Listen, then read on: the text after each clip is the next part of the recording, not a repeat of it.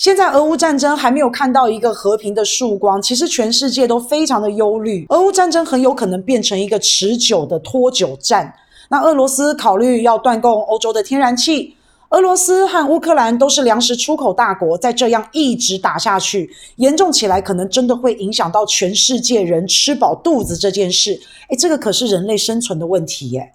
美国和西方他们打俄罗斯根本就是毁灭性的、发疯的压制、制裁、孤立。拜登总统是不是真的疯了？他之前大骂普京是屠夫，而且要送普京上国际法庭审判，还说不要让普京继续执政。虽然后来大家都帮拜登缓颊，说这个是失言，但是我觉得这很有可能是拜登不小心说出了他内心的大实话。美国真的很有可能在计划要颠覆普京政权。那再来，俄罗斯普京也快发疯了。俄罗斯使用匕首高超音速武器，这个是人类史上第一次使用。俄罗斯也不断的放话，不惜使用核武器，这样子的威胁，显然战争是没有和平的迹象。现在进入了死循环，而且还越演越烈。不过最近俄罗斯的外长来到中国访问，俄罗斯当然很有可能要争取中国在政治上面的支持、援助，甚至是寻求中国方面有没有一些解决方案、俄乌战争的意见等等。反正啊，中俄外长一定会谈得非常深入。中国跟俄罗斯虽然很友好，但是中国目前面对俄罗斯快要发疯了，美国也已经发疯了，这让大家忧心忡忡。所以，中国虽然之前说过和俄罗斯的合作没有上限，可是呢，也不是完全没有底线，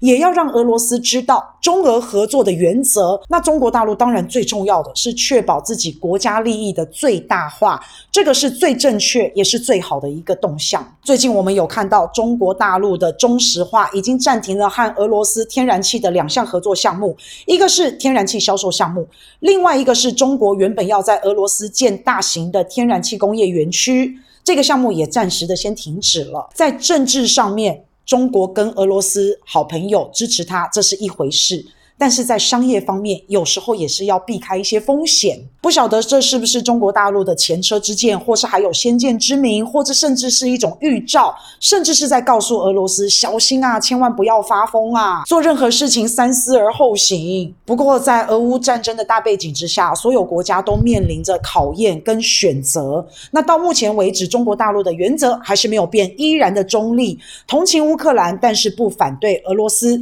不选边站，没有一面倒的支持某一方，就算是跟俄罗斯的合作没有上限，但是也还是有底线的。所以可以看到，中国大陆在俄乌战争当中能够保持足够的战略的一个灵活性，这应该是最好的一个立场。